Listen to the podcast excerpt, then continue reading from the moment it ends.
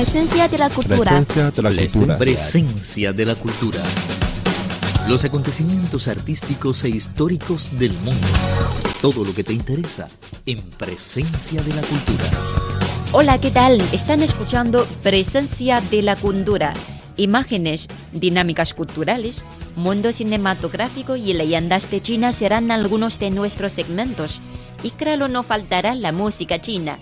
Bueno, ahora comienza Presencia de la cultura.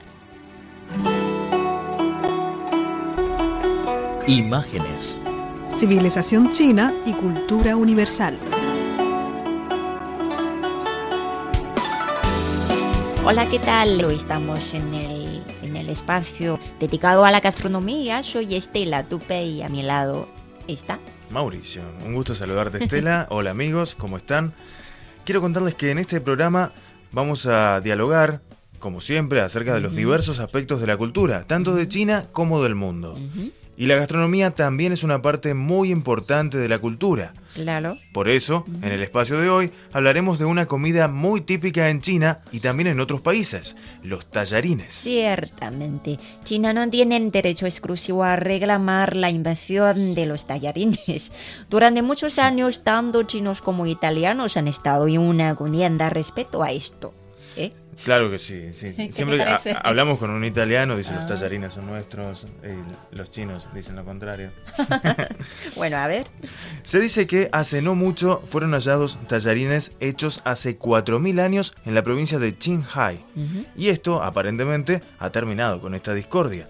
Sin embargo, de hecho, los tallarines son un alimento popular a nivel internacional y cada nación tiene su propia forma de prepararlos y cocinarlos. Pero tan solo en China hay más de mil maneras de cocinarlos.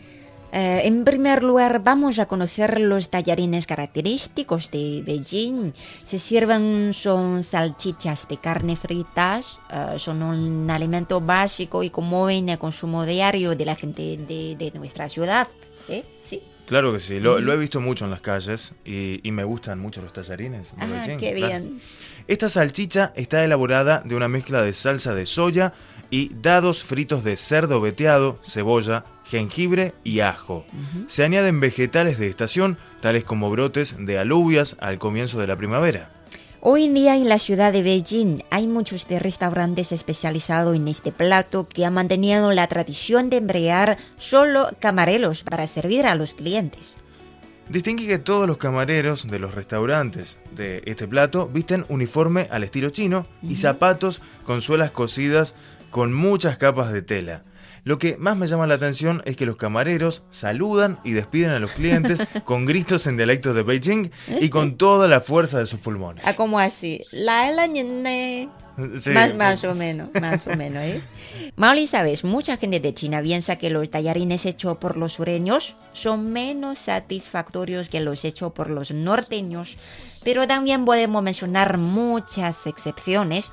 Los tallarines de la provincia de Sichuan y los de la de Hubei han ganado mucha fama. La provincia de me gusta Sichuan. mucho, sí, me gusta. Sí, me parece que son muy buenos ambos. Ajá. sí. Y la provincia de Sichuan es un reino de comidas ricas, pero su estilo básico es picante. Picante. Muy picante. Ajá.